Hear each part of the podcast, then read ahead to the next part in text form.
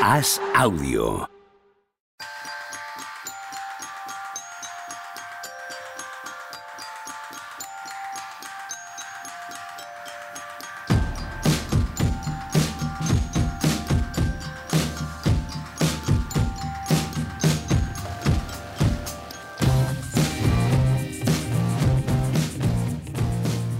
Hola, ¿qué tal? Hoy estamos a jueves 15 de junio del año 2023 y al fin, como decía Juan Marrubio antes de empezar a grabar, hoy podemos hablar de tontadas.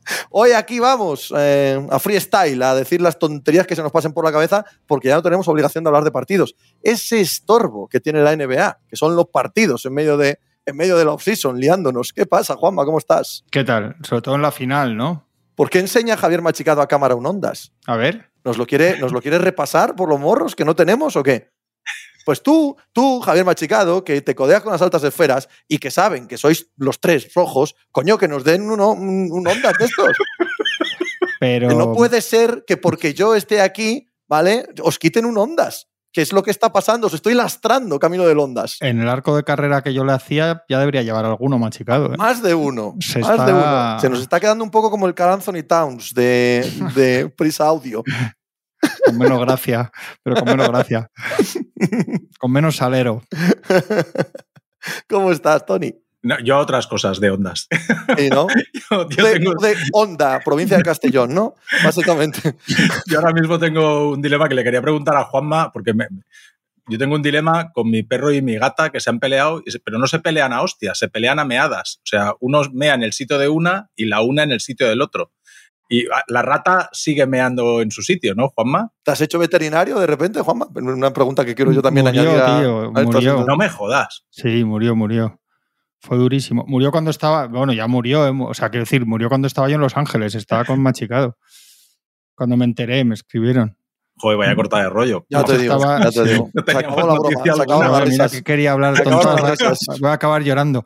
No, murió. Sí, sí, de hecho estuve un día ahí desayunando enseñándole fotos a Machicado en el hotel, creo, en plan homenaje. Sí, sí, me dio mucha pena, ¿eh? Y me acuerdo mucho de ella. Aún hace dos días, antes Dice de Machi ayer, si empezamos otra vez. Eso, No, no, eso ha no, sido muy poco, muy poco sensible por tu parte, Machi. antes de ayer se puso mi hija a llorar de repente porque se acordaba de ella, ¿eh? Y estuvimos un rato ahí. Sí, sí, yo me acuerdo todos los días de ella, mogollón, de la rata, no de mi hija. Mi hija. No te queda otra que acordarte no, todos los días. No, no, todos los días me acuerdo algún rato de ella. Digo, joder, ¿cómo son las mascotas, macho? ¿Cómo no Sí, te acuerdas? Es terrible, es terrible. Es terrible. Yo por eso. Bueno, pero es terrible, joder, pero, pero si es uno más de la familia, es terrible cuando se van. Claro que es terrible, pero, Pero pero, es que mientras no los es- tienes aquí te los disfrutas como un enano. Pero no es uno más de la familia. Es sí, pero no. Hombre, entonces. Eh, bueno, aquí tengo una posición muy contraria a, a la vuestra. No quiero sentir cosas por animales, porque lo siento, porque tiene razón Juanma. Acabas Sí, sintiendo de verdad. y, Claro, y- pero sintiendo nosotros somos animales verdad. también y sentimos cosas por nosotros. y los Pistons del 89, ¿qué? Esos eran, Exacto. esos, esos eran También eran animales. Esos está por ver, está por ver que sean seres humanos vivos. Por lo tanto, tienen mucho más de robot, tío. No, no hay sentimiento posible con ellos. Vaya. Habían acabado con cualquier tipo de sentimentalismo. No hay problema. A mí ahora Pepe me rajan porque tengo sentimientos e ilusión como en Bayama. Eh, viene. Juanma, viene Juanma y me, me trolea por Twitter. Coño, pero pare- parecía que te había sorprendido que lo iban a draftear. Luego, Déjame, que no sé si va a poder Aún- jugar a baloncesto este chico y si va a ser bueno. Por lo menos antes de verlo, déjame que me emocione. aún leía a alguien, No, no, pero a después, ver, a alguien ver. que daba en plan noticia que, que no estaban escuchando llamadas por el número de nuevos experts. Digo, pues muy bien. Otra noticia de... En las últimas 48 horas hemos visto a prominente gente que está alrededor de la NBA creando contenido, vamos a dejarlo así, no solo periodistas, descubrir que los Spurs van a draftear a Wembanyama. Aquí tenemos a Tony Vidal, sorprendido y contento de que eso ocurra No, así. Sorprendido, no, contento sí. Sí, joder, pero coño, que- que- algo que se sabe hace desde el día de la lotería, no hay novedad. Pero hemos visto también a mucha otra gente recuperar, no sé si la habéis visto. Hay una foto, es verdad que, que- que se, se ha, se ha puesto muy poco, ¿no? Pero hay gente que la está tratando de sacar a la luz, de jockey gordito de niño, No jodas. que te lo juro, y, y- y lo ven, ¿vale? Y luego, después de ganar el anillo, he visto también a gente a la que quiero agradecérselo de corazón, que ha recuperado que durante el draft a Jokic lo eligieron en un anuncio de Taco Bell. ¿Pero qué me dices? Que- pero bueno, vete a Twitter, tío. Hay gente, gracias, Yo gracias, tengo- que lo ha recuperado estos últimos 48 Yo horas. tengo una noticia. Es un asunto que había pasado desapercibido. Yo ¿Han tengo una noticia. Si queréis la doy la noticia. ¿eh? Es que Ala, de- ala, ala. a, a Jokic le gustan las carreritas de caballos. ¿Qué me estás Hostia. contando? Pero no lo digáis mucho. Corre a Twitter, tío. Eleva, eleva eso, un día hilo. Abro hilo, pon, abro hilo. El Abro por, qué, hilo. el por qué del amor de Jockey por los caballos. Abro hilo. Me cago en 10. Os digo un par de datos que he visto y me habían llamado la atención y que no tienen absolutamente ninguna importancia ni interés, pero me han llamado la atención. Si es el número de cascos que tiene Jokic, de cascos de montar a caballo que tiene Jokic en casa, por favor. No, pero mira qué dato. De las 13 últimas finales, en Ese me lo 12 sé, han- ese me lo sé. Ya, que lo lo acabo has de leer. visto, claro, Sí. sí. En, do- en 12 han estado los Warriors o los Heat y nunca se han enfrentado entre ellos, que no vale Correcto. absolutamente para nada, pero es curioso. Y otro que no vale para nada, pero es curioso, ¿sabéis cuál es el segundo equipo que más partidos ha ganado en la última década? Porque el primero, evidentemente, son los Warriors. A ver, ¿En decid playoff o uno. en playoff no, en general? En, en general. Miami Heat. No, es que no vais a acertar. Tony, Estoy pensando, estoy pensando en alguien que ya estaba arriba. Utah. últimos 10, 10 De- años. sí, de hecho le lleva centésimas eh, estadísticas a los Clippers, que son terceros. Hostia, los Clippers terceros. Sí, hombre, pero eso no a mí me extraña menos. Cuarto los Celtics, ya ves que esos no son, ¿eh? Quinto los Spurs, con lo cual imagínate lo buenos que fueron los siete primeros años. los. Ganaron luego los los Bucks, Rockets. luego ganaron los mucho Bucks, Rockets. luego los Heat, ya es- estoy tachando muchos, ¿eh? Los los Rockets ganaron muchos. No, No, no, no, los Rockets no están. Los Raptors. Toronto. Hostia. Curioso, es que a mí me llama mucho la atención. ¿Has visto cómo en cuanto has dicho los Raptors sabía que eran los de Toronto? Jo, es que ¿Te has dado cuenta? Luego dicen, que, luego dicen que solo vemos a nuestros equipos y tal. Oye, ¿qué os parece el, el- ¿Habéis visto que ya está casi el- la selección de Estados Unidos para el Mundial? Es muy poca cosa. Hay nueve, creo. Sí, Aquí sí. Hay, hay fracaso este, ¿eh? Aquí se va a liar. Es que probablemente no sea ni fracaso. Michael Bridges. Exacto. Bueno, Exacto. no lo sé, ¿eh? Michael Bridges, Jalen Branson, Anthony Edwards, Halliburton, Ingram, Jaren Jackson, Kessler, Portis, Reeves y faltan tres. Yo no, no me parece, no sé. Sí, ¿Hay, sé, Hay algún- un hay- equipo. hay alguna vez en un mundial un, un- lo que unos pasa es que es un juegos? plan Z. Claro, que de entrada no pienses que van a ganar, siempre piensas que van a ganar. Lo que pasa es que esta es una versión de esas Sí. que, que puedes entender que, que cuidado. Sí, sí, total, total. Pero me parece que, que es un equipo, dentro de que no son ni, ni el plan C ni el D, me parece que, está, que no está mal pensado si lo vas viendo los jugadores y los roles que pueden tener y tal para jugar en FIBA. ¿eh? Pero bueno, a ver. Estaba la duda de Adebayo también, que yo creo que Adebayo no va a ir, porque igual yo creo que Adebayo sí que está para París. Piensa en los mundiales que han ganado. E incluso con equipos Z, como dices tú, o, o que no son la- las primeras espadas. Siempre aparece un jugador absolutamente descomunal. Kevin Durant, eh, Harden, Davis, Curry. O sea, Sí, eh, pero- aparecen jugadores que, aunque cuando los eligieron no eran tanto, luego has acabado entendiendo por qué Sí. ganan. ¿Sabes? Cuando, cuando traen jugadores que te parecen todos buenísimos, porque como no van a ser todos buenísimos, pero no hay ninguno de ese perfil, les cuesta horrores ¿eh? en baloncesto FIBA. Sí, el equipo de 2014 es que pasa un poco eso, que, que, eh, claro, ahora lo ves y eran Curry, Kyrie, Harden, Claro, Anthony Davis, pero pasa que en ese momento era justo no eran. que explotaran. es, sí. Entonces aquí puede haber un poco de eso con Anthony Edwards. Bueno, está Branson ya más o menos quizás, tanto, ¿no? Halliburton. Sí. Mm, bueno, pero veremos, veremos si es interesante. Jokic no se sabe si va a ir, yo creo que no irá. Jamal Murray, porque Canadá va a ser la turra que vamos a tener los 15 días antes del Mundial con Canadá, va a ser tremenda si van todos los NBAs, porque la verdad es que es un equipazo tremendo. Es que esa es la clave, ¿no? Si los de fuera van. Pero es que hay equipos que aunque no lleven a todo el mundo o no sean a- sobre el papel muy tal, sabes que Australia, bueno, está- a ver, yo no sé quiénes están clasificados o no, pero en teoría Australia, Francia, Australia, Australia ha dado la prelista ya y están todos como siempre, porque Australia es de los equipos que los, cuando pueden España. O sea, hay todos. equipos que son ultra competitivos en Eslovenia. Eslovenia. Eslovenia, exacto. Alemania ha dado un equipo, un equipo muy bueno además, con los que casi los del Eurobasket, más Clever que estaba lesionado y algún otro. Está bien también Alemania. Bueno, a ver. Yo, si hay alguna, si hay alguna selección, cuando tú ves la, los elegidos, eh, que dices, uy, uy, uy, esta es candidata a tener un disgusto, ya no hablas de final, es que te pegas una, pierdes el partido de cuartos y, y- el descalabro es, es monumental. eh, yo creo que es esta, ¿eh? Porque no hay que olvidar que en los últimos años se ha intentado llevar un grupo de gente más o menos continuado y, y siempre bajo el mismo entrenador, gente que ya se conocía, que ha jugado varios torneos juntos. Aquí no, aquí estás cogiendo a gente que no ha jugado junto en todo, en, todo, en su vida y de repente los metes con las adaptaciones que hay que hacer para, para jugar baloncesto FIBA. O sea, También yo, estamos- priori, También estamos muy lejos todavía, pero no se ve a ninguna selección verdaderamente ogro. Canadá nunca lo ha sido, nunca ha acabado de conjuntar a, a todos los jugadores que tenemos en mente y que por nombre son la leche. España gana el europeo, pero España es una versión menor de sí misma. Eh, incluso Mm, la España sí, que gana el europeo no es una, una España dominante. Eh, Australia, yo creo que ha iniciado la. Era el anterior mundial, ¿no? sí. Eh, ahora ha iniciado un poco la cuesta abajo. No sé, no hay ninguna selección absolutamente top, ¿no? Sí. mm, A España, tiene un- a España le surge ayer un problema de la nada que no contaban con él, que es que Lorenzo Brown acaba la Liga de Israel y dice que se está pensando en no ir. Sí, Eso es un golpe fuerte. Nosotros hablamos ayer con la federación y nos dijeron que en principio que cuentan con él y tal, pero cosa que creen que es que está, son declaraciones de cansancio postemporada y tal, pero a mí me suena muy raro, tal y como lo dijo, etcétera. Veremos porque la base del equipo era la pareja de bases Lorenzo Ricky jugando juntos, más o menos la idea es Cariolo y o sea, todo el motor del equipo, digamos. Y si Lorenzo no va, y Ricky no coge mucho ritmo, el último Ricky que vimos post lesión, pues tiene un problema por ahí España. Sí, yo, yo estoy claramente de acuerdo con eso. Y, y si no, Lo- Lorenzo Brown es aún una versión más, Sí, más y dudosa. Es, verdad que es el campeón de Europa y el campeón del mundo, pero Sí, no es una versión de ese campeón de Europa y campeón del mundo que intimide.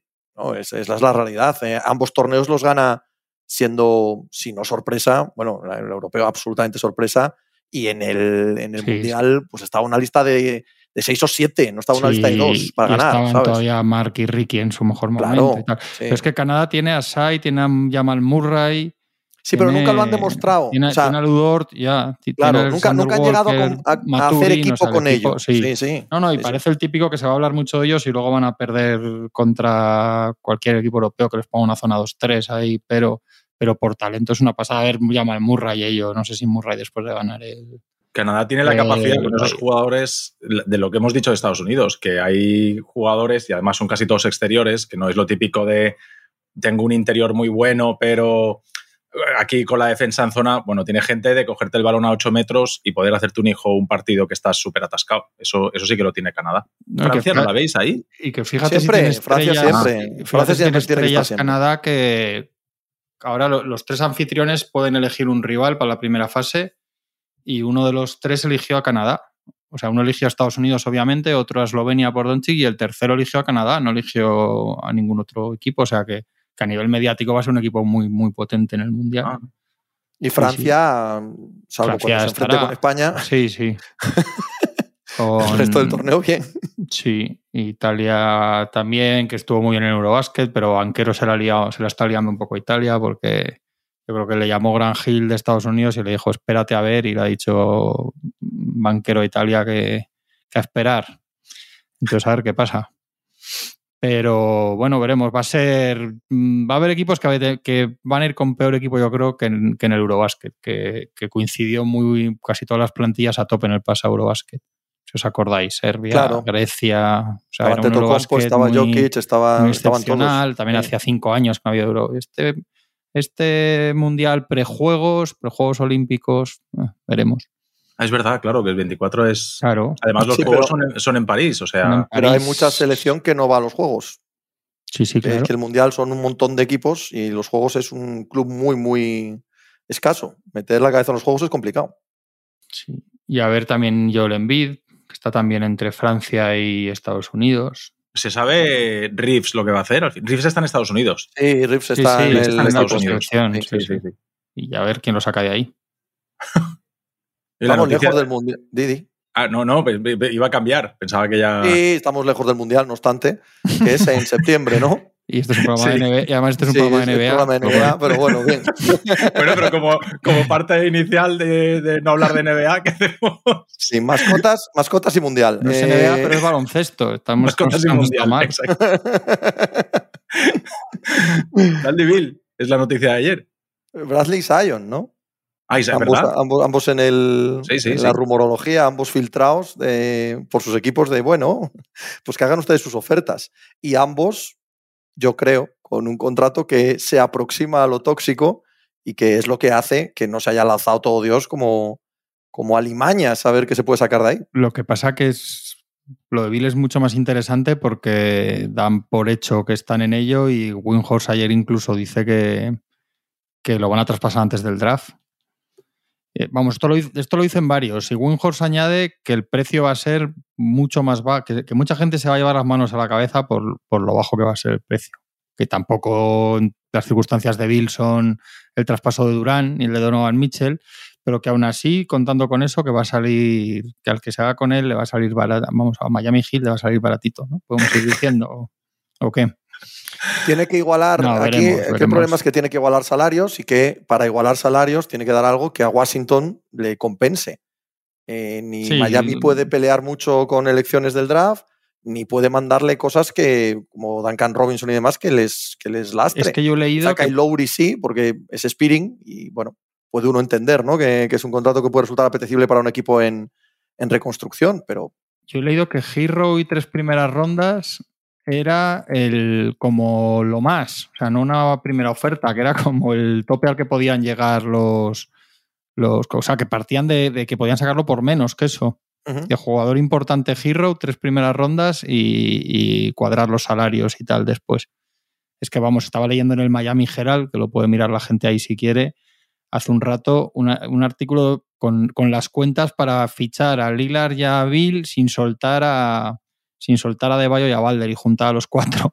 Era tremendo. Es tremendo el artículo porque, claro, necesitas una, una colaboración de los Blazers y de los Wizards un poco, un poco demasiado, pero bueno, Sí, sí. Y ahí sí que serían la leyenda de los undraftes. O sea, después de esos cuatro jugarían parte del equipo de cheerleaders, ¿no? Jugaría, jugaría con, con- con ellos, ¿no? Mínimo de veterano todo detrás. No, pero vamos, todo- absolutamente todo, sin faltar uno. No, si tienen que elegir entre Lillard y Bill, ¿vale? Si pueden hacer el esfuerzo y tanto Portland como Washington están dispuestos a, a aceptar esa reconstrucción, que yo en lo de Portland quisiera verlo. claro, es que es el problema. Claro, pero, pero si no, yo no tengo tan claro que eligiesen a Lillard por encima de Bill, ¿eh?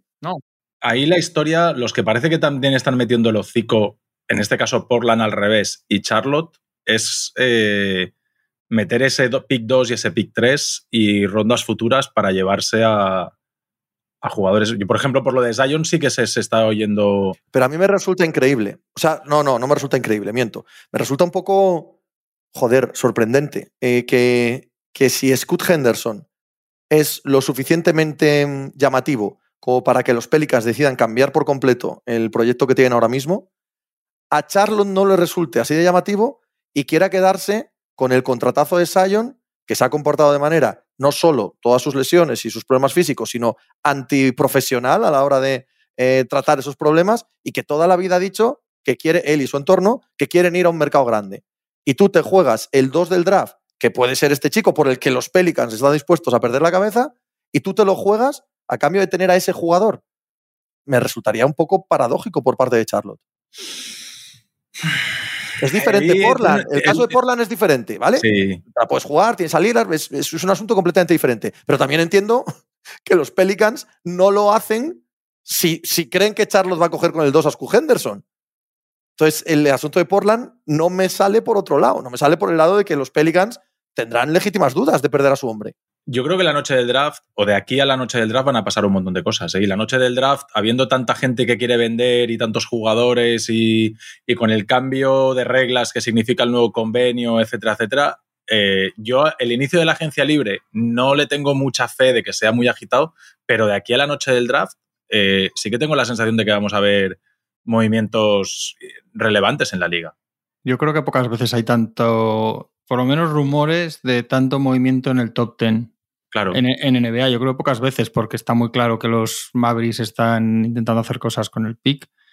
Eh, los Pistons, los Rockets, lo, el tema de los Hornets, los Blazers, o sea, hay muchísima gente que está quitando los Spurs, casi parece que cualquiera que cualquiera está dispuesto. Es que hasta los Mavericks se decía algo de, de Bogdanovic, de Bogdanovic Boyan, no Bogdan, que no sé, no, no, puedes sacar eso por el pick 10 para ese equipo, ¿no? Quiero decir que es un jugador que está muy bien, pero, pero ¿dónde te lleva eso? No sé. Pero yo creo que van a pasar muchas cosas por eso, porque hay mucha gente con, con mucha presión y porque lo del nuevo convenio también hay ciertos traspasos que si no los haces ahora luego no los vas a poder hacer. No sé, yo, yo creo que, que sí que van a pasar cosas y porque hay equipos que genuinamente tienen que decidir qué narices hacen con, con su futuro, tipo Blazers, etcétera, y eso es interesante. ¿No creéis que va a haber equipos que se metan? Es decir, al final es cierto que las estrellas condicionan un montón. Eh, si Dillard quiere ir a Miami o si Bradley Bill quiere ir a Miami, pues es difícil que lo puedas meter en otro sitio. Pero, pero han de forzar los jugadores, si no, hay otros equipos, estos que no, tienen. No, no, Bill no, ¿eh? Bill, Bill, aparte del contratazo que tiene, sí, tiene cláusula, cláusula, de no traspaso. Por lo tanto, no tiene que forzar nada. La NBA ahora. Claro, sí. puede. Él, él, él, por eso, ayer lo que cuenta Charania no es que esté en el mercado. Lo que cuenta Charania es que el jugador y la franquicia, de mutuo acuerdo, buscarán la mejor solución en caso hipotético de que vayan a una reconstrucción. Que lo que te viene a decir es. Claro. Queremos sacárnoslo de encima, es que no le queda pero, más, pero, más pero a donde él quiera, no, no claro. tenemos otra opción. Nueva York Claro, no lo veis por ahí, por el mercado que Siempre, es. Y porque, ha estado, con siempre, Dono- y porque claro. ha estado a una ronda de Donovan Mitchell, que es un perfil, entre comillas, similar a Bradley Siempre Bill. está, siempre está Nueva York. Siempre lo que pasa está, que, sí, sí. que es verdad que justo con Branson y con, lo- y con los jugadores que tienen de bases, escoltas y medio escolta, medio alero, justo ahí no necesitan mucho, pero al final es, es, es un talento si confías en él es- y en 200 y pico millones con su edad y sus lesiones y su actitud para los próximos años, pero claro, si vas a por él es porque confías, es, es un, una mejora evidente a lo que tienen, igual que los hits, que como jugador es mejor que, que los que están jugando de bases y escoltas en los hits, eso es obvio. Otra cosa son las dudas de, de sobre todo el contrato, ¿no? Yo, y una cosa, yo le, que leyendo esta mañana esto, yo pensaba que si levantaba el, la cláusula antitraspaso ya estaba, pero se mantiene. O sea, si él, la, En si el la- traspaso, ¿no? Sí. Si él aprueba el traspaso, donde vaya vuelve a tener cláusula es. antitraspaso. Claro, sí, sí, sí. claro. sí, sí, yo, yo- yo no, sé, no, también no sabía puede, seguro también sí. puede ser que la negociación le pidan que la quite. ¿eh? No, no, claro, claro, pero a priori, ¿Sabes? técnicamente, sí, eso es. él, pu- él puede ahora levantarla y, y ya está. Y- Es que cobra mantenerlo. 57 millones con 33 años. Sí, sí. ¿sabes? Ya no es, no es ponerte en hoy, es ponerte a tres años vista y decir, uff.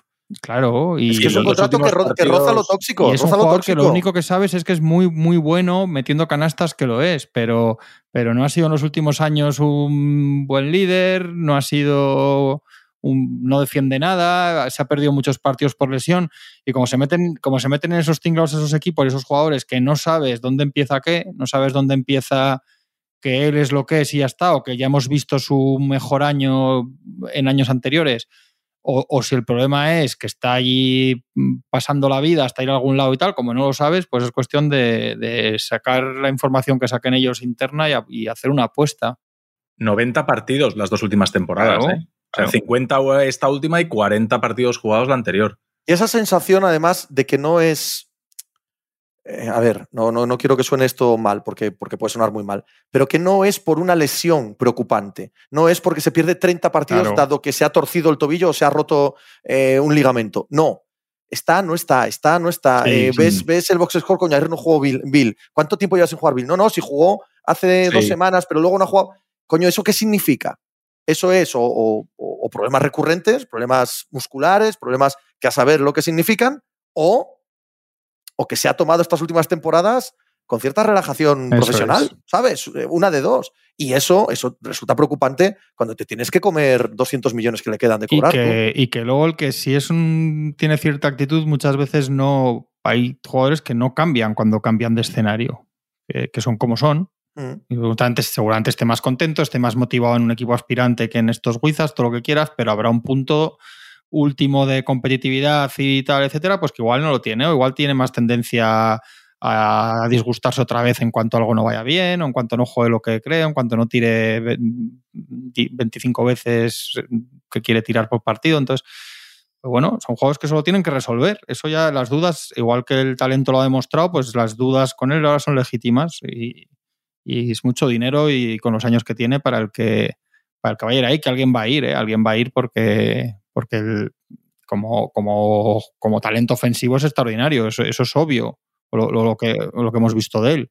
Hay proyectos que sí que se les pone muy bien esto. Es decir, hay proyectos de avanzada edad Portland es uno, Miami es otro, seguro que si miramos alguno más, que, que, la oportunidad de que se te ponga un jugador de este talento no la puedes dejar desaprovechar porque jugadores de este talento, es cierto que ahora estamos en una situación en la que vamos a ver qué pasa con Jalen Brown, vamos a ver si se le traspasa o se le renueva, que Zion también está en el mercado y que seguro que si revisamos hay algún jugador más de, que sea, vamos a decir, top 30 o top 40. Sí, los de Toronto, ¿no? Básicamente. Por ejemplo, exacto, si Akam está también por ahí, quizá en un Obi, Van Vliet en un Sync and Trade. Es decir, que estamos en una situación en la que hay muchos jugadores a mí Van Vliet me era el jugador que yo veía que encajaba mucho porque sí que pensaba que siendo un sink and trade por parte de Toronto, es decir, que Toronto está atado de pies y manos y que ha de coger lo que le venga, le va a parecer bueno, me parecía que, que Van Vliet era el jugador ideal para, para mandar a Hero a Toronto y, Van Vliet que fuese. pero no lo descartes, no lo descartes. No creo que esté fuera de, encima de la mesa ahora mismo. ¿eh? Me parece también que es bastante lógico. Lo que pasa es que Bradley Bill es un jugador de otro rango. Sí, sí, sí. sí, Y lo que dices tú, Miami, lleva años intentándolo. Lleva años intentándolo con Harden, con Donovan Mitchell y con cualquiera que se ha puesto a tiro. Ahora ha salido también que podría mirar la opción de Kyrie Irving. Es obvio que ellos están intentando algo así. Están intentando un jugador de este perfil. No digo que sean el mismo perfil todos estos. Estoy diciendo alguien de, un rango superior, un rango all-star a lo que tienen. Y, lo van a intentar claramente. Y me da la sensación de que es lo más obvio, lo de Bradley Bill y, Miami. Porque el caso de Portland, ya digo, es diferente. Portland juega a, los, a las dos aguas del tejado. Al número 3, que es una bendición en sí misma, tener el número 3 para negociar, pero a la vez es, es una maldición para saber quién quieren ser a futuro porque decían lo que decían con ese número 3, pueden, pueden lastrar eh, años y años del proyecto. Depende de si quieres seguir con Lillard o no, de todos los que has dicho, de todos los jugadores top que pueden estar en el mercado. Si Portland no obtiene lo que quiere por el 3, es que Lillard está en el mercado. Que Lillard puede estar en el mercado. Claro, la diferencia es que Bill es el pájaro en mano y Lillard y compañía el ciento volando. Entonces, alguien sea Miami o tal, pues puede que digan, pues esto con todos sus defectos o dudas o riesgos, eh, que Lilar también los tiene, por lo menos de edad y contrato, etcétera. Pues esto es lo que tenemos más a mano ahora mismo y más seguro, que es Bill, que para dar la sensación que Bill, si quieres, te haces con él esta tarde, ¿no? Porque lo de, lo de Portland es que yo lo vi irresoluble, porque es que creo que el jugador que ya dije aquí el otro día, que pensaba que, que si Cam no es el jugador que te cambie la era Lillard en este año 2023-24, creo que tienen que ir a por otra cosa y, no sé cómo lo van a hacer. Pues el Brown que decía Tony, yo creo que se va a quedar seguro. Todo, todo, lo que han dicho todos y todo lo que se sabe es que, es que le van a dar la extensión máxima seguro. Hay alguien decía, no sé quién, de Boston, que cuidado con traspasos de Boston, pero no con Jalen Brown. Con la posibilidad de que extiendan a Jalen Brown y hagan otras cosas, ¿no? ayer salió el rumor, eh, claro, de NBA Central, que son también como son, pero, pero de Horford a Miami, que, o sea, que Miami está como loco buscando veteranos o jugadores ya mm, tal. Ellos eh, he estado mirando y tienen la posibilidad de hacer tres primeras y un swap, porque tienen las, las rondas de 2015 y 2016 eh, atadas, ¿vale? Una protegida top 14, pero la tiene comprometida también con Oklahoma si, es, si no es Lottery y la de 2026 a Oklahoma, si no es la del año anterior. Es decir, que con la 25-26 no la puede mover, pero puede mover la de este año que es 18, 24, 27, 28, 29. Es decir, que puede hacer una, tres primeras y un swap dentro de lo que cabe. Es que no tiene para más. Ahí, ahí tienen contratos y tres primeras rondas.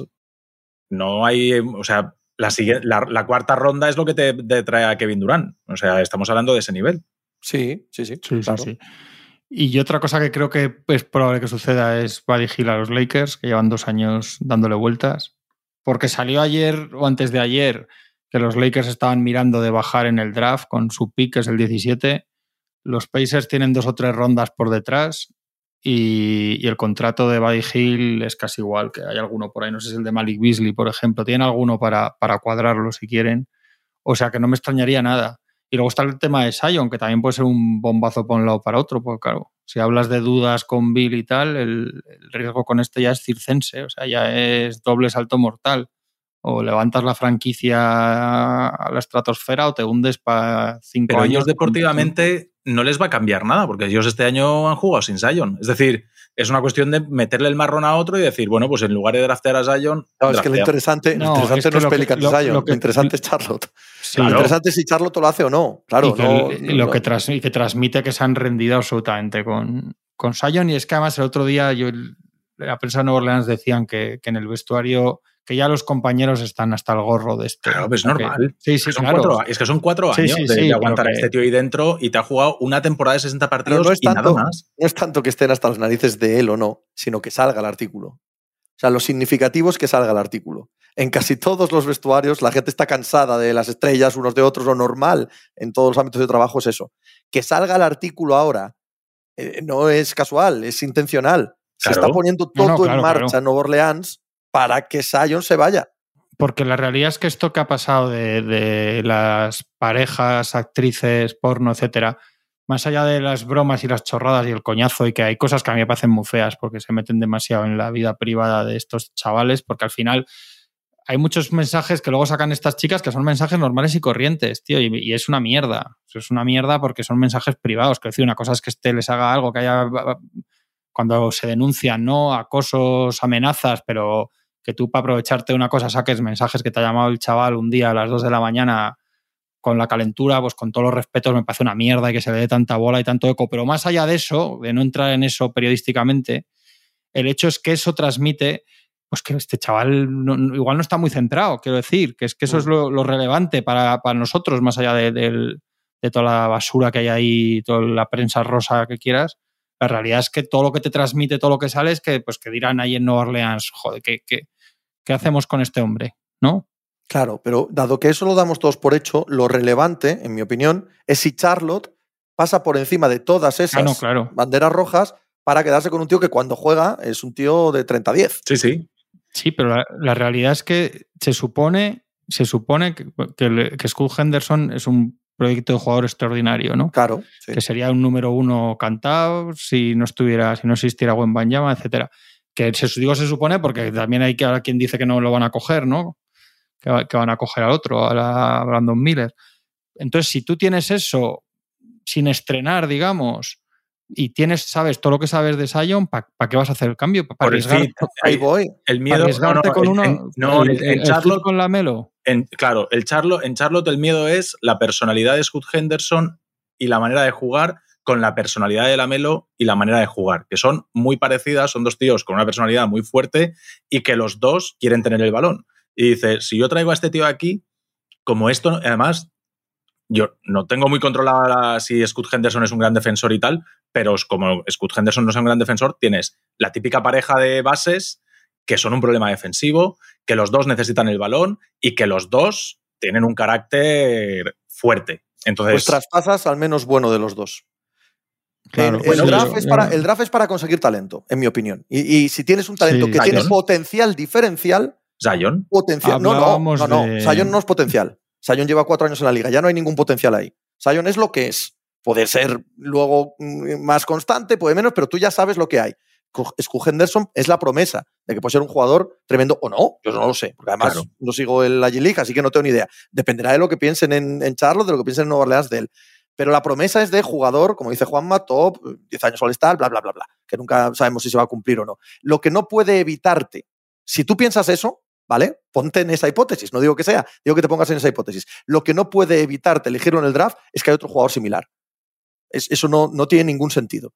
Tú tienes que elegir todo el talento que puedas y luego conformar el equipo con el talento que puedas. Pero dejar pasar talento porque se parezcan, decía Brad Stevens, y yo estoy de acuerdo en esto con Brad Stevens, que en ataque en la NBA no hay posiciones.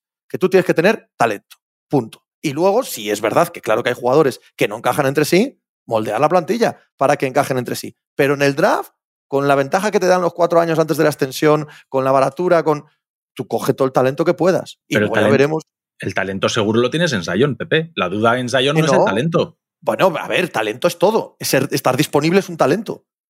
Tener la cabeza en el sitio es un talento. no querer irte a Nueva York o Los Ángeles a los dos años es un talento. O sea, cuando hablo de talento no hablo de votar bien o de acercar calor y meter canastas. Estoy hablando de un jugador que sea absolutamente diferencial, que yo no sé si Scott Henderson lo va a ser. Claro, yo no ni idea, pero, es que estoy en la hipótesis, en la hipótesis, si no, no existía este rumor de que Nueva Orleans sí lo piensa.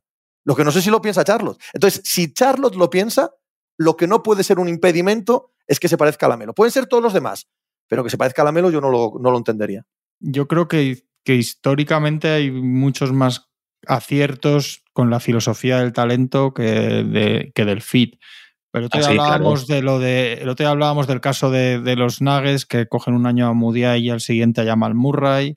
O Jokic y Nurkic en el mismo draft, ¿no? Mm. Aunque salen muy distinto. Es decir, que no es lo mismo arriesgarte con dos estrellas que coger luego a Jokic ahí en el 40 y tanto, a ver qué pasa. Pero yo creo que es mejor, por lo que decía Pepe, porque primero que, que si te salen los dos muy bien, te traspasas a uno y estupendo.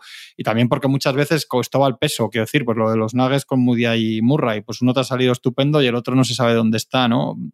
Entonces tienes, tienes más, al final es, es echar más billetes de lotería, salvo casos, yo que sé, no sé.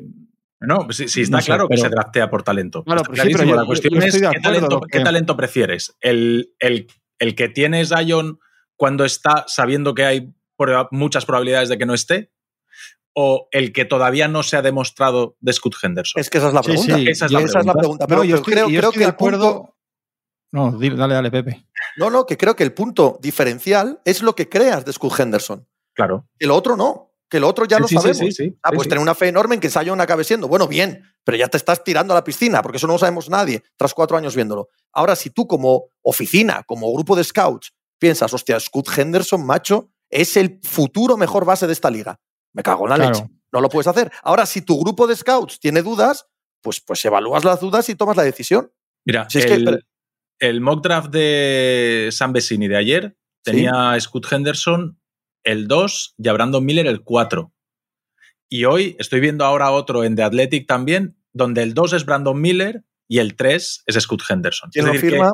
Hollinger, no me digas más. no, es, eh, lo he mirado, eh, Kelly Ico. Sí. Kelly Ico, Sí, James yo, mira, y John yo- Rockets. Yo tengo un historial tan gigantesco de catástrofes, analizando chicos que se presentan Ah, al sí, draft. claro. Sí, Pero, sí, o sea, sí. Pero, pero, pero gigantescas. Sí, pero que el sí. que no cambia es buen Bayama. Os quiero decir. No, no, que no, eso no, está hay ninguna claro. duda. Quiero No hay decir ninguna- que el- pero, pero que yo a lo que, a lo que iba, no- parece que no es tan claro que es tan superior a todos los demás. a lo que voy, a lo que voy, es que si Scott Henderson no es muy superior a Brandon Miller y Brandon Miller es lo que yo he visto, que a ese sí le he visto, yo no mato por Scott Henderson. Te quedas No sé si me explico. Sin conocerle, sin verle de nada. ¿Sabes Sí, lo sí, que te sí. quiero decir? Porque si, si está a un nivel similar a Brandon Miller, y Brandon Miller puede acabar siendo un jugador histórico, no te digo yo que no, pero lo que he visto de él este año no es para cambiar el, el- el rumbo de una franquicia. O no me lo parece a mí, insisto, que mi historial no es como para fiarse.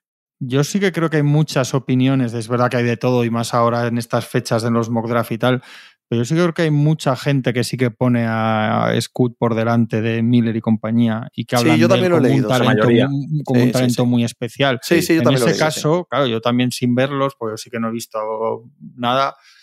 En ese caso yo creo que sí que tienes que, que draftearlo. En ese caso, sí, pues que es lo que hablamos, ¿no? Pero, y también pensaba que era un poco ruido, pues porque siempre cuando se acerca el draft sale alguien diciendo, no, yo, lo, primero que escuchaba decía, bueno, esto es lo típico que ahora van a decir que no lo cogen y luego lo cogerán. Oye, igual no, pero si realmente hay ese salto, es una chorrada que tú cojas a, a Brandon Miller porque no encaje con la Melo. Porque es que igual luego es 20 veces mejor que la Melo, que con todos los respetos es muy bueno y muy bonito de ver, pero tampoco te ha llevado a una final del este hasta ahora. Y que si los dos son buenísimos, la Melo en el mercado, todavía con Claro, su contrato sí, rookie, sí. y no, no te van a faltar eh, activos de vuelta.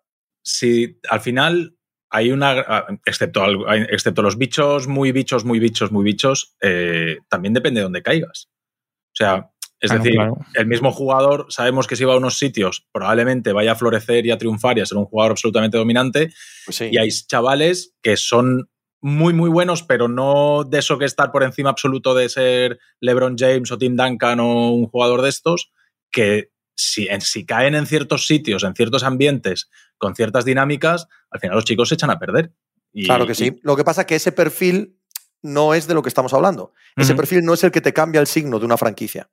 ¿Sabes? Ese perfil es un jugador que puede ser buenísimo, que puede contribuir a ser un gran equipo o no, o acabar más empequeñecido, pero ese no es el, pongamos el caso en concreto ahora, de lo que se habla que puede ser Scott Henderson.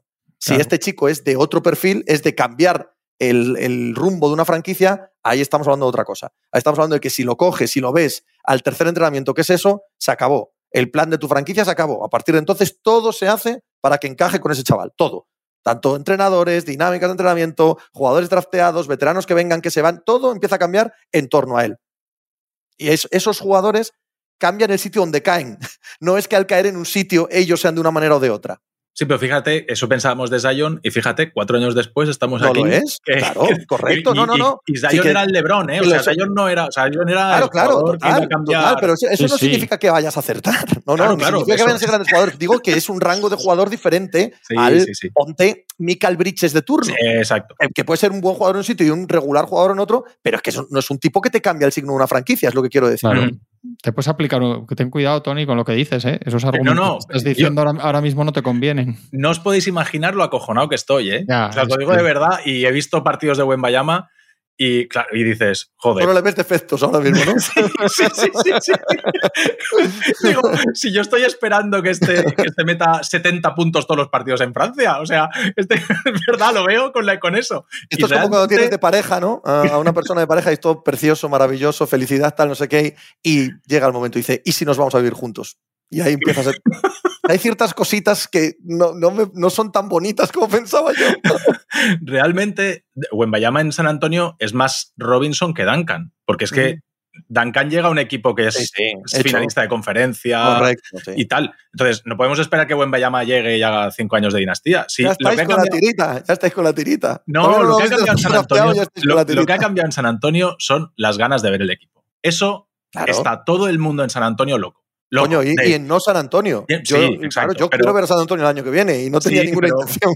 Claro, cuando lo vives desde dentro, ahora estamos todos con unas ganas de que llegue la Summer League, de que llegue la pretemporada, de que lleguen los primeros partidos de temporada regular, con unas ganas de ver a tu equipo que hace años que no teníamos. Total, total. Pues no sabemos lo bueno que va a ser. Yo creo que va a ser muy bueno, pero, pero Que es los- cierto que le veo y tengo un susto dentro cada vez que salta, cada vez que, que tropieza, etcétera. va- voy acojonado. Que los expertos económicos y tal decían que eran 500 millones para la franquicia que lo drafté, toma, en la mano. Cuando, él, él- cuando, te, cuando, lo, cuando lo elijan va a ir, les va a poner la gorra a los Spurs y, y- y con un maletín con 500 millones de dólares para los Spurs. O sea, que es una máquina de entrada, es una Sí. máquina de hacer dinero y de relevancia, que eso es importante también. Eso es Sí, sí, sí, sí. importantísimo, es porque eso es, lo crucial que te- para un negocio. eso es lo que, si tú luego lo haces bien, es lo que han demostrado los Warriors, que te permite gastar más, ganar más porque gastas más y entonces ga- gastas todavía más porque ganas más y ganas más porque gastas más y así todo el día. O sea que, que eso también es importante. Y yo, joder, yo, yo sí que he visto bastante ¿eh? y, y a mí me parece una locura. A mí me parece una locura. Luego pues saldrá lo que sea, pero es una cosa que no hemos visto en la vida. O sea, si es lo más parecido a, a una certeza de una cosa que va a cambiar el baloncesto que hemos visto. Otra cosa es que luego no sea, pero vamos, yo creo que no se pueden tener a priori dudas, más allá de que te las tienes con cualquiera, pero, pero es una locura el, el Sí, chaval. pero estamos con el mismo debate y yo ahora voy a hacer de, de cagón. Eh, a- estamos con el mismo debate de Zion, de ser un físico absolutamente diferente a nada que hemos visto. Eh, es cierto que la preparación, y, y ya, ya hace tiempo que lo llevo diciendo, porque hace tiempo que lo sigo, que sigo sobre todo esa parte de la preparación física de Wembayama y qué se está haciendo con él, etcétera, y está de verdad dentro de un laboratorio desde hace ya mucho tiempo, está todo el Estado francés dedicado, toda la medicina, toda la farmacéutica, toda la, nutrición de- de- del Estado francés está dedicado a este chico. Eh, va a ser icono, va a ser emblema de los Juegos Olímpicos de 2024 que son en París. O sea, a este chico le están mimando y lo están preparando para que sea un estrellón desde hace ya mucho tiempo. Ahora, es un físico que la temporada pasada jugó media temporada de los, todos los partidos que tenía que jugar y este año los ha jugado todos, pero son 34 partidos. 34 partidos jugando No, uno y- a la semana. Eso, Vamos a ver. eso. Vamos a ver este chico. Hablando jugando- de físico, hablando de físico y de mm, bueno, la sensación de que a ver cómo engancha esto con una liga tan potentísima como es la NBA, y aunque sea cambiando de tema, eh, Chad Holgren puede tener un año el año que viene importante también. ¿eh? Eh, he visto, ya sé que no tiene nada de importancia los vídeos de preparación y demás, pero me ha parecido ver que, que estaba dando un cambio físico notable, Chad Holgren. Y, y en Oklahoma, en Oklahoma pueden empezar a pasar cosas divertidas. Claro, es que es un equipo que ya está en marcha. Sí. Entonces es como añadir un número uno del draft prácticamente, que era Sí. un, era un dos, medio este, sí, pero era un, un- que podía haber sido uno, podía haber sido dos, podía, o sea que un uno y medio de draft a un equipo que ya está, que ya va a buena marcha. Lo que pasa que, que, que ya sé que tú no comparas, pero que, la- que es obvio porque son fla- están muy flacos, pero es que Wembanyama es mucho más grande. Sí, hombre, no, no, y, y sus movimientos son de una fluidez es- que no tiene es nada más que ver. fuerte, con entre Holmgren. comillas. O sea, no tiene sí. el pecho este hundido así Sí, un poco que tiene el Holgren. Este, No, no, no. este tiene, dentro de que es muy fino y tal, él, él tiene caja torácica y eso, Wembayamba, yo creo que está más. También es verdad que es otro. que, tampoco juega igual que el otro. O sea, es que no, no, nada, compara por flacos. No, y por gigantes. Por flacos y porque botan y tiran y tal, pero pasa que este hace todo lo que hacía el otro.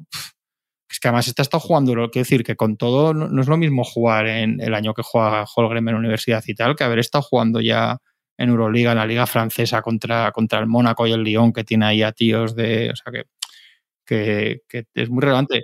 Yo creo que sí que e, él se, va del, él se va del ámbito Euroliga, en parte por lo que decía Tony, se va del ámbito Euroliga para no jugar tantos partidos, porque el año anterior se lesionó bastante y porque ellos priorizan. Él se lleva todo su equipo de trabajo personal, al, se lo ficha al Metropolitans para que trabajen allí con él día y noche y dietistas y todo lo que decía Tony. Entonces, yo creo que sí que se ha hecho todo el mayor trabajo posible. Ahora, si el primer día caes contra la pierna de uno y se te tuerce el tobillo y se te parte la tibia, eso da igual lo que hayas hecho el año antes, pero, pero eso también te pasa con cualquiera, quiero decir, tampoco veremos. Si Oklahoma están avispados y se mueven bien en la agencia libre y saben moverse rondas que tienen ahí de años futuros y tal, y, y acaban cuajando metiendo dos, tres veteranos en este roster, que como jugadores de rotación, yo creo que Oklahoma es un equipo muy a tener en cuenta este año. Oklahoma, Oklahoma va a ser, si todo va normal este verano, y todo ir normal es como dices tú, ir utilizando todos los recursos que tiene el draft, la montaña de recursos que tiene el draft, para conseguir plantillas ya. No, no hace falta que sean estrellas, no, ni, de hecho no lo van a ser. Simplemente ir modelando la plantilla. Eh, cuando hagamos en septiembre el programa de equipos League Pass, equipos que más nos interesan y tal, está en el top 3, me juego lo que queráis. Sí. Seguro. va a ser un equipo inmensamente atractivo. Mm. Sí. Piensas ahí en un Brook López, en un Nasir Reed, en un en, esos complementos, en un Bogdanovich, o sea, esos jugadores que pueden, que no necesitan jugar 35 minutos, que para eso lo tienes a toda la chavalería, metes dos, tres veteranos para que te jueguen 28, 25, 28, y si encajan bien y tal, es, va a ser un equipo muy divertido. Y, y con, Shai después de venir de ser estrella del Mundial, ¿no? Ahí está. y lo cuadramos todo. a mí de, todo lo, lo, más relevante de estos días, aunque es más fácil que se haga antes lo de Bill, pero lo de Bill un poco ya se podía ver, ya lo veíamos venir todos más o menos. ¿no? O sea, que quiere decir que no, se, no se te abren las carnes de, de, que pase esto con Bill. La verdad es que pase muy rápido, o lo traspasen esta tarde, lo que sea. A mí me parece muy relevante lo de Sion, ¿eh? muy, muy relevante. Aunque al final no pase nada, aunque al final no salga de aquí, me parece muy relevante por lo que hablábamos. Me parece un cambio, me parece que manda el, que está, que está regresando a la casilla de salida a una franquicia que hace un año parecía que, que había cogido lo que decíamos ahora de los Thunder, y, lo veo totalmente desconfigurado eso otra vez. Porque Pero es que Pelicans eh, tiene un roster que si tú miras el roster de los Pelicans, con, si, lo, si eso acaba de cuajar, es un roster para, para competir. No, digo para ganar el anillo, digo para competir. De hecho, esto que, decimos de los Thunder, sido, yo creo que, lo tenemos, sí, es que lo tenemos un poco sobrevalorado y me incluyo, eh, pero que por hace un año, en septiembre, los Pelicans eran equipo League Pass y queríamos ver todo lo que y no ha sido porque no, porque Zion no ha roto a ser lo que ha sido. Pero, pero, es, que tenemos que factorizar que Zion es Zion. Por eso, si tú puedes sacar a Zion. Es que esa parte tenemos que factorizarla. Si tú puedes sacar a Zion y conseguir algo que te haga de Zion, aunque sea en otra posición, que además, además a ellos les viene mejor, porque sí, pero ahora mucho lo que están buscando, lo que están buscando es un chico rookie. Sí. Y, y, eso, eso también puede indicar que no quieran seguir con este equipo y con un chico rookie siendo parte focal. Todos conocemos cómo son los, los ciclos de las franquicias. Si quieren que ese chico rookie sea el, eh, la piedra angular de todo, no te extrañen más movimientos. No te extrañen más movimientos. No van a querer sobrepagar ahora una plantilla en la que tu gran jugador eh, todavía está en formación. No suele funcionar así. Mira lo que está pasando en Minnesota, que se están dando de cabezazos por tener a Anthony Edwards y a la vez los veteranos ya sin rondas del draft, con todo el espacio salarial cubierto y eh, no, no es fácil, no es fácil igualar eh, ambas líneas temporales. Mm. Ya, ya, es que yo, yo no había entendido a que te referías a que probablemente si se mueve Zion sea el desencadenante a mover a todo lo que hay allí. No sé si todo, claro, todo es excesivo, ¿no? Pero, sí, bueno, sí, pero, que cambia claramente la franquicia, eso es, sí. Vale, vale, vale. Y luego yo creo que al McCollum, Ingram y Valanciunas los sobrevaloramos un poco por los resultados año tras año, cada uno a su nivel, ¿no? Una básicamente una estrella, o en teoría casi estrella como Ingram, luego un acompañante estrella como McCollum y luego un, un titular, buen titular como Valanciunas. Pero la, realidad es que luego no son jugadores que te hayan garantizado. O sea, Ingram va camino de, no sé si de 26 años. Es decir, que no, no son jugadores que estén en su tercer año. Los jóvenes están muy bien, pero luego Herr Jones. Pero 26 es joven, Juanma. Sí, pero que, que, lleva ocho años en la NBA. Sí, siete, sí, ocho, pero... Quiero decir, que, que, que sí, creo... sí, que, lo, que, lo, decíamos todavía con Jokic, que, que, a los 28, 27, 28 es cuando suelen estar en su mejor versión, empezar a ganar anillos, pero que ha llegado casi ahí y que a mí me parecen jugadores que se te va mucho el ojo y que te ganan cualquier noche, que cualquier noche te pueden hacer cosas alucinantes, pero no me da la sensación que al, final conformen juntos los jóvenes, igual Herjons lo ves un día y dices, joder, qué maravilla, cómo defiende, qué útil para cualquier equipo.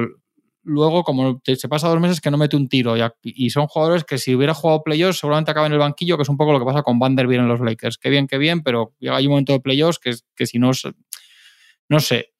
Me da la sensación que, que son muy bonitos, tienen mucha cosa muy bonita al ojo y, y, que es un poco menos de lo que pensamos. Digo, si hablamos de un aspirante en el oeste, no de que ser un buen equipo, no ser un buen equipo. Es que yo creo que están fuera de su sitio, quiero decir.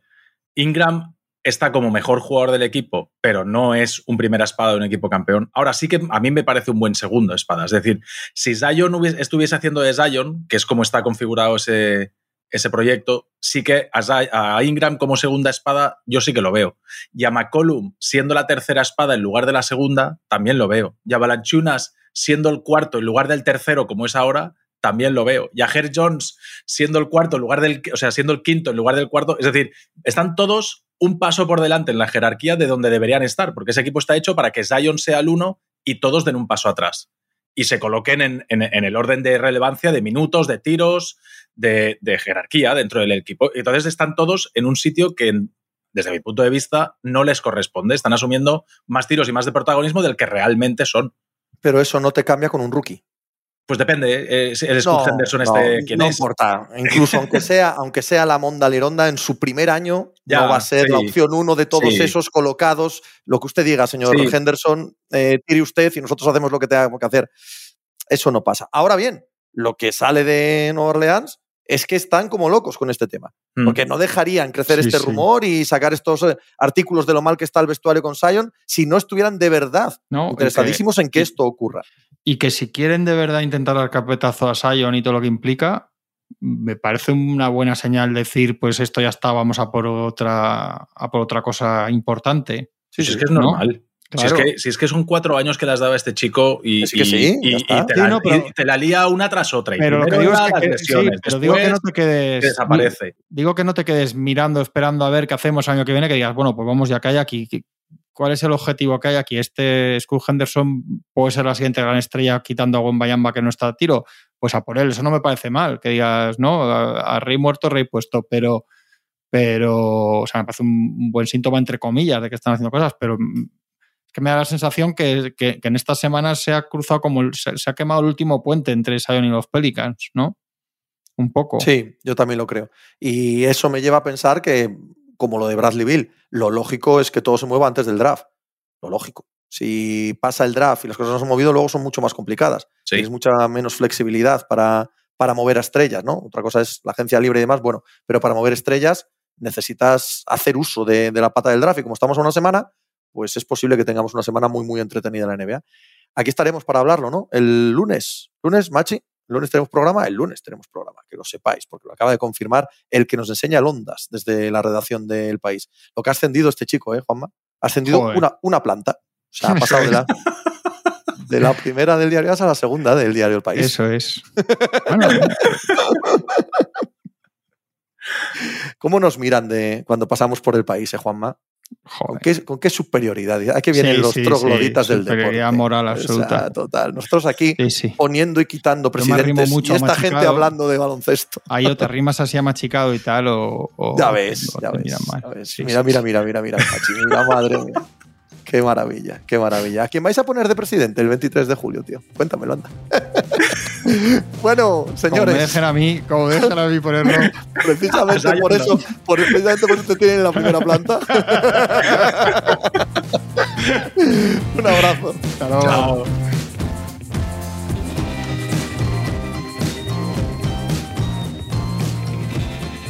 Pues muchas gracias por habernos acompañado en NBA Mínimo de Veterano. Muchas gracias por haber escuchado este podcast que es original de As Audio con la producción de Javier Machicado y la realización de Vicente Zamora. Síguenos en redes sociales arroba asaudio para no perderte nada y recuerda que puedes escucharnos en la sección de podcast de as.com, en la aplicación del diario As o en tu plataforma de audio preferida. Un saludo de Pepe Rodríguez con la compañía de Tony Vidal y Juan Marrubio desde la redacción del diario As.